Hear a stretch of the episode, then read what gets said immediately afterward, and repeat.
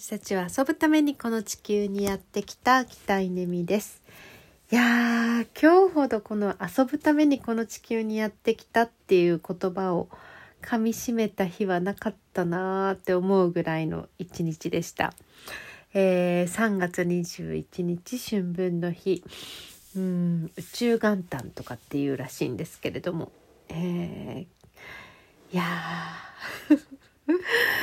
興奮冷めやらずって感じですね。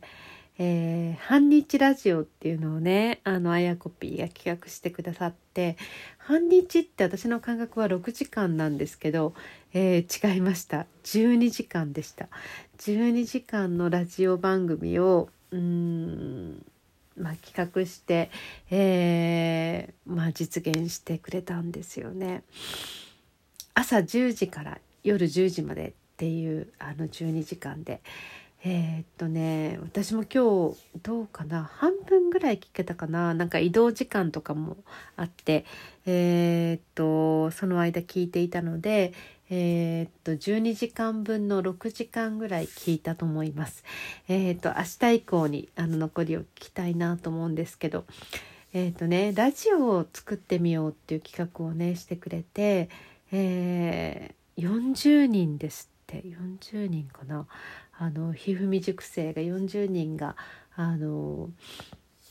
番組を持ってくれてでみんなで初めてなのでいろいろ雑音が入ったりとか、えー、途中でねなんかこう放送事故みたいにこうあのしばらくこう間が空いたりとかしたんだけどいや泣けてきますよ本当。あのすっごい良かったんですよね。なんかね細かいところであやこぴーがいろんなこう企画を入れ入れ込んでくれていてニュースがあったりとか時報があったりとかまあいろいろあってなんかもうすっごい一日中こうニヤニヤしてすっごいときめく一日をあの本当にねなんかねもらってねなんかありがとうって感じですね。なんかラジオの可能性を改めて感じたし、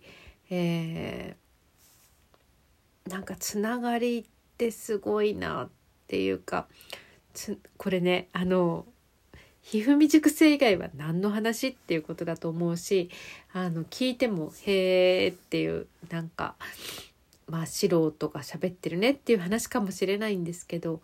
コミュニティの中でこういうラジオ局があるっていうことの価値を感じたっていうなんかそういう文脈で考えてほしいんですよね。コミュニティがあって。でその中にラジオがある。あ、まあ、放送局があって。そこで自分の知ってる人、えー、あんまり知らない人うーんむっちゃ親しい人みたいな人が話しているっていうのをただただ聞く。でそれもこう聞こうと思って聞くというよりも流れてるっていうことが、まあ、どれだけ幸せなことか、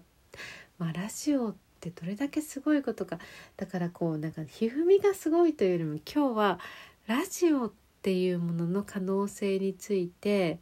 価値について再認識したし